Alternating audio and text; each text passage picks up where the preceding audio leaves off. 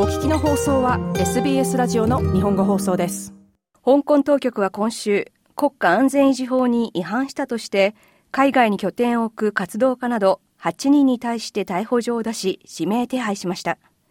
この8人にはオーストラリアに住む2人も含まれています。オーストラリア政府のペニー・ウォン外相は今回の指名手配そして香港で権利と自由が蝕まれていることについて深い遺憾の意を示しました。指名手配された8人の1人オーストラリアに住むテッド・ホイ氏は2019年香港で民主化を求める抗議活動に深く関わっていました。ホイ氏は香港の議会の元議員です。香港で国家安全維持法が議会を通過した後身の安全を守るためオーストラリアにやってきました。香港では自由が弾圧されているとしてオーストラリアから現在も積極的に抗議活動を続けています。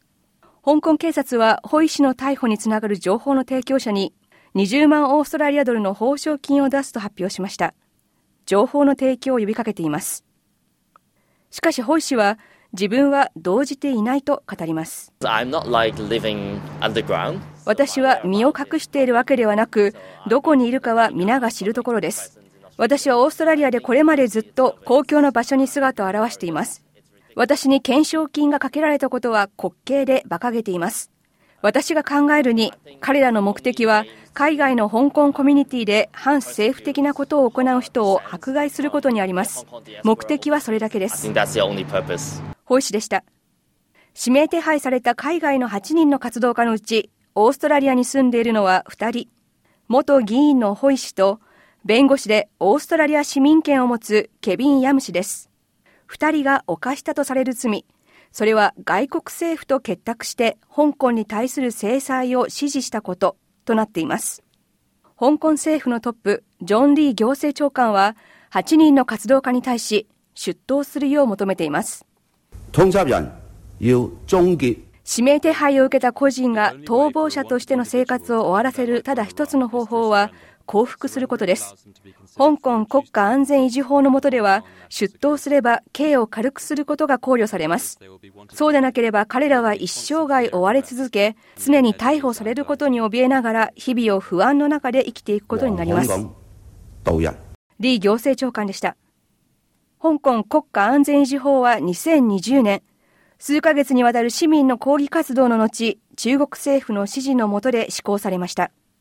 この法律は抗議する権利、そして表現の自由を抑圧するとして国際社会から批判されています。今回国内ではなく海外で行われた違法行為に対してこの法律の域外条項を適用するのは初めてのことです。国際的な人権団体ヒューマン・ライツ・ウォッチのオーストラリア部門ディレクターダニエラ・ギャブソン氏は今回の指名手配についてこの8人の活動家がいかに力を持っているかを示したことになると語ります政府側は明らかに脅威にさらされていますだからこそ中国と香港の反政府勢力だけではなく海外のオーストラリアのような国そしてオーストラリア人に対しても反政府勢力を鎮圧する必要があると感じているのでしょう。香港で何が起きているのか、そして香港と中国本土でいかに人権が侵害されているのか、海外にいるコミュニティの彼らが情報を非常に効果的に発信しているのは明らかです。ギャブソン氏でした。ホイ氏は SBS ニュースに対し、オーストラリアにいることで非常に安全だと感じていると述べました。オーストラリアは香港国家安全維持法が議会で可決された後、香港と結んでいた犯罪人の引き渡し条約を一時的に無効化しています。中国とアメリカの間でも緊張感が高まっています。アメリカ政府は自国民に対する海外への渡航アドバイスを更新し、不法に身柄を拘束される恐れがあるとして、中国への渡航を考え直すべきだと呼びかけています。オーストラリアのペニー・ウォン外相です。オーストラリアは国民が自分の政治的な考えを平和的に表現する権利を支持するとともに、オーストラリアにおいて同じ行動をとる人たちを支持します。オーストラリアは外国の干渉に対応するしっかりした法律があることにも触れておきます。オーストラリアの立場は明確であり、外国の干渉についていかなる疑いも担当当局によって調査されます。ウォン外相でした。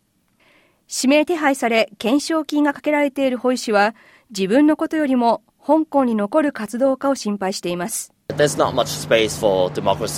香港では国家安全維持法によって民主主義や自由を擁護できる余地はほとんど残されていません。香港当局によって簡単に身柄を拘束され起訴されてしまうからです。資産も凍結されます。香港の人は強い無力感を抱えていますが希望を失っていません